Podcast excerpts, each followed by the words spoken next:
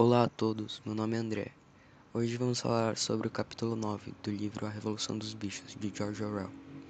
Estamos aqui com Bruna e Ana Luísa e esse é o podcast Bacons Autoritários. Ah, estou aqui com a Ana, ela vai falar um pouco sobre o capítulo 9 do livro A Revolução dos Bichos. Então, Ana, como começa esse capítulo? Olá, Bruna. O capítulo começa falando sobre como Sansão, mesmo com seu casco rachado após a batalha, continuou a ajudar a reconstruir o moinho. Qual era a situação da granja nesse momento? O dinheiro da granja estava baixo. Depois do inverno que foi tão frio quanto o anterior, a ração dos animais estava em falta, exceto dos porcos e cachorros. A granja também foi proclamada república e Napoleão foi eleito presidente. Naquele ano, todos os bichos trabalharam feito escravos. Napoleão também inventou boatos de que Bola de Neve era cúmplice de John.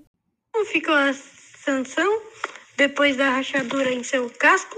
Ele se recuperou? Sansão se recuperou da rachadura em seu casco. Porém, depois disso ele começou a trabalhar mais violentamente do que nunca. Em determinado momento, Sansão estava levando pedras para a construção do moinho. Ele cai e não consegue se levantar. Os outros animais vieram ajudá-lo. Napoleão fala para os outros que iria mandá-lo para o veterinário disso, Sansão se recuperou? Um caminhão veio buscá-lo. Todos achavam que ele estava sendo levado ao veterinário. Porém, Benjamin avisou que aquele caminhão, na verdade, era do matadouro. Infelizmente, Sansão veio a falecer. Garganta alegou que Sansão recebeu todos os cuidados e remédios possíveis no hospital. Mas não sabemos se foi isso que realmente aconteceu ou se Napoleão que o mandou para o matadouro. Esse capítulo é realmente emocionante. Obrigado a todos por ouvirem esse episódio do podcast Bacons Autoritários.